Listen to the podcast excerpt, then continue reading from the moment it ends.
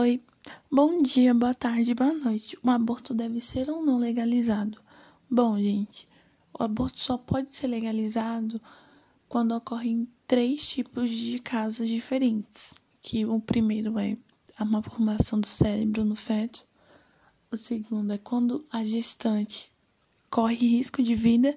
E o terceiro é quando é caso de estupro pessoal da saúde, eles não liberam os dados, mas são muitas mulheres que morrem por clínicas de aborto ilegais.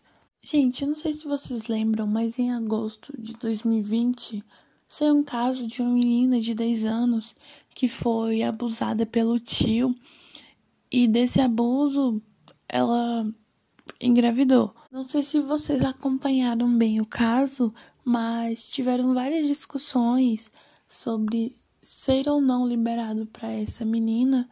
Realmente foi uma novela até ser decidido por lei o que fazer ou não. Várias ficaram a favor, várias contra, mas queria saber de vocês: você é a favor ou contra a legalização do aborto?